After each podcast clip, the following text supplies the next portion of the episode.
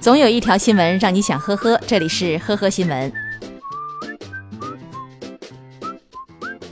近日，重庆渝北的一位老太太在菜市场用 LV 挎包毫不吝惜地装菜装肉，被民警注意到。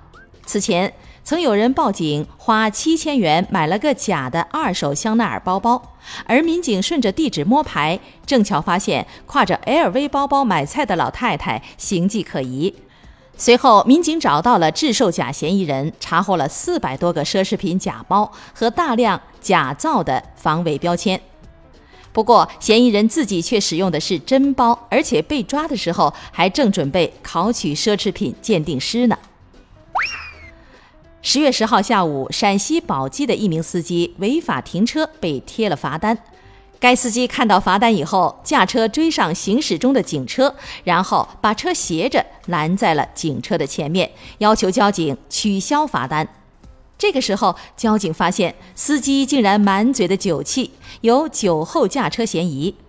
后来，交警带他到交警队进行酒精检测，结果显示为酒驾。目前，这名自投罗网的男子将面临千元罚款、驾照记十二分，且暂扣半年；违停的罚款也得照交不误。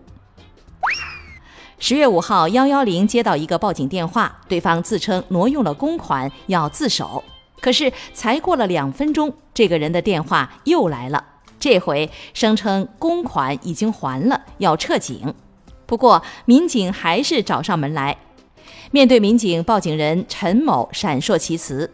后来，民警将他带回所里，再三追问后，陈某才交代，他有赌博的恶习，家人不愿再为他还债了。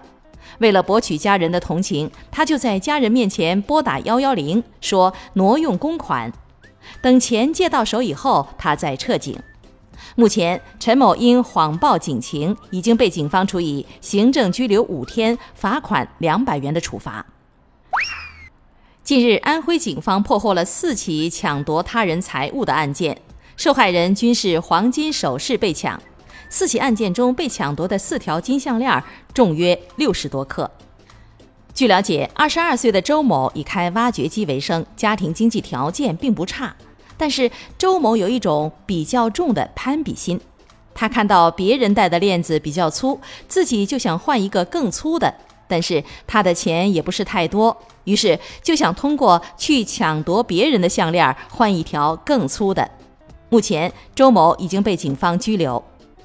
感谢收听今天的呵呵新闻，明天再见。本节目由喜马拉雅和封面新闻联合播出。